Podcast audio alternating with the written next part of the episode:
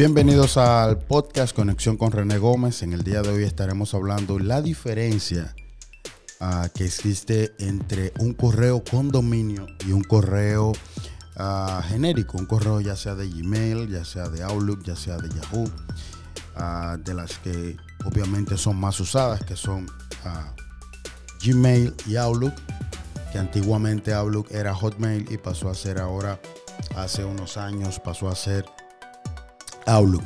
Así que queremos uh, poner las diferencias porque en el podcast pasado estuvimos hablando de qué necesita una persona o una empresa para tener una página web. En esta ocasión queremos hablar de la diferencia que existe.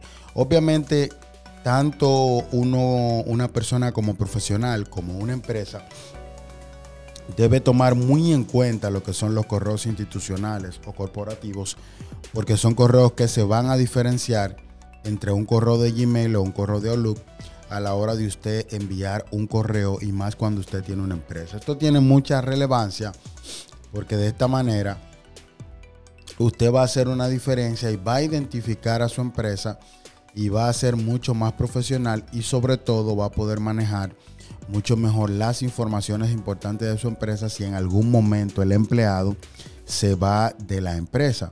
Así que es muy importante tomar esto en cuenta a la hora de usted uh, ya formalizar su página web, formalizar su empresa o formalizarse usted como un profesional independiente. Es muy importante usted tomar este detalle en cuenta. Así que eh, cualquier persona puede sacar un correo de Gmail o de Outlook, solamente tiene que entrar y registrarse, definir un usuario que le vaya a poner arroba gmail.com. En el caso mío, yo tengo mi correo renegc arroba y también tengo rgpublicidad arroba gmail. Pero en el caso de que yo decida como profesional, vamos a hablar de manera profesional y vamos a hablar luego de la empresa.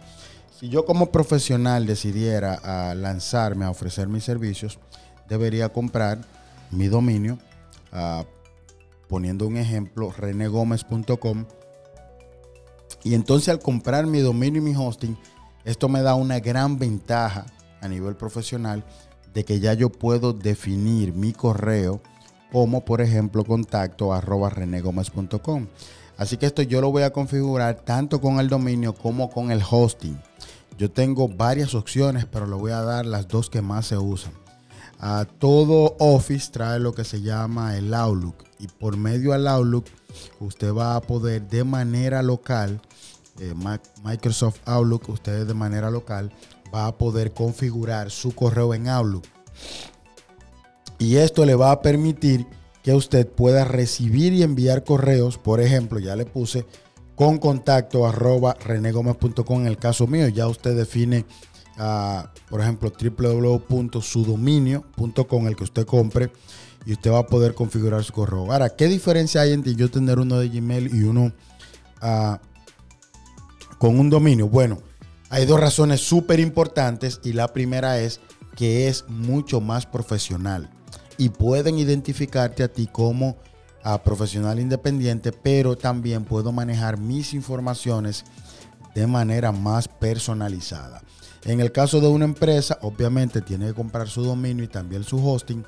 Y entonces con un dominio y un hosting, usted va a poder configurar con el nombre que usted defina de dominio, por ejemplo, www.elnombre de su empresa.com o .org o .net o .com.do o .do o punto el dominio del país que usted quiera definir.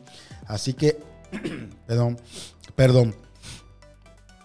Luego que usted defina todo esto, usted va a poder entonces poner su dominio o su correo eh, info arroba el dominio de su empresa.com y entonces usted va a poder configurarle correos a cada empleado de su empresa, eh, ya sea en Outlook o ya sea en Google Apps, que son las dos opciones mucho más usadas, o también se utiliza Outlook para agregar correos, pero les voy a explicar en esta ocasión tanto la de Outlook como la de Google Apps. Así que usted le va a poder configurar de manera local en cada computadora cada correo a cada empleado Básicamente, esto se hace poniendo, por ejemplo, René Gómez, R Gómez, o René G, pero lo más usado es la primera letra del primer nombre y el primer apellido. Por ejemplo, en el caso mío que me llamo René Gómez, usted podrá poner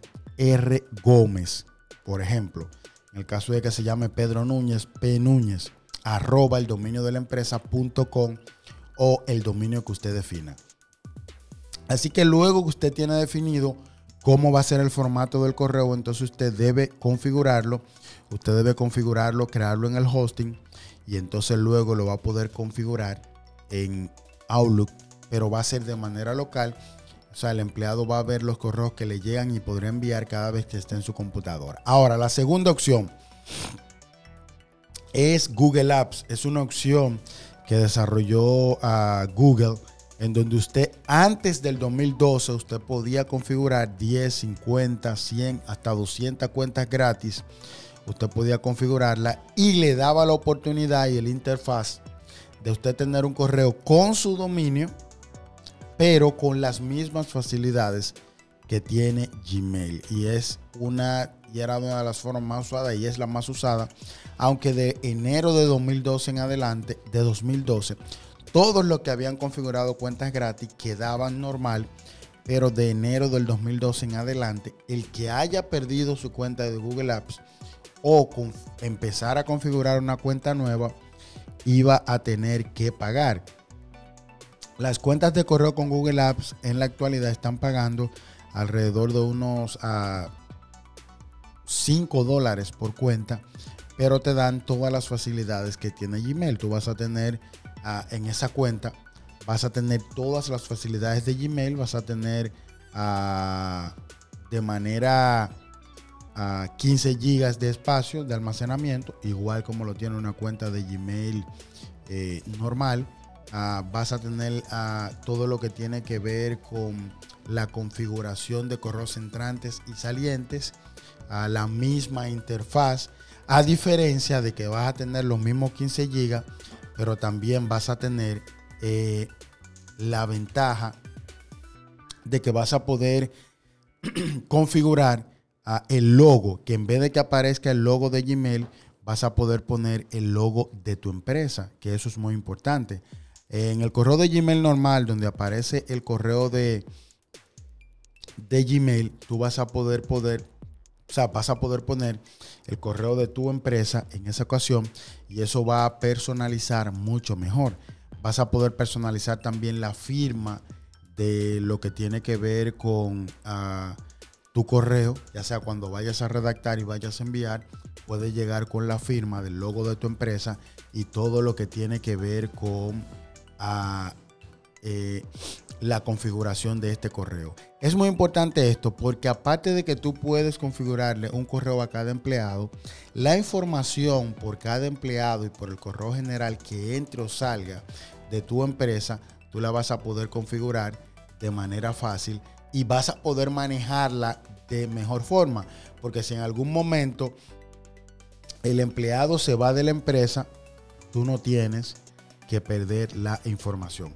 Así que en este correo de Google Apps que le decía que tendrías todas las facilidades, tendrías el motor de búsqueda, tendrías ah, la opción en Google Drive, tendría la opción de, mi negocio, de Maps, de Play, de Gmail, obviamente, de contactos, de Google Drive, calendario, traductor, fotos, tendría el tema de los documentos que vas a poder a Google Docs, vas a poder tener. Y entonces tendrás todas las facilidades que da Gmail, pero con la opción de configurarlo arroba el dominio de tu empresa. Creo que esta es una opción muy importante y hemos establecido la diferencia que hay entre un correo genérico de Gmail o Look y un correo ya cuando lo vas a configurar con arroba el dominio de tu empresa.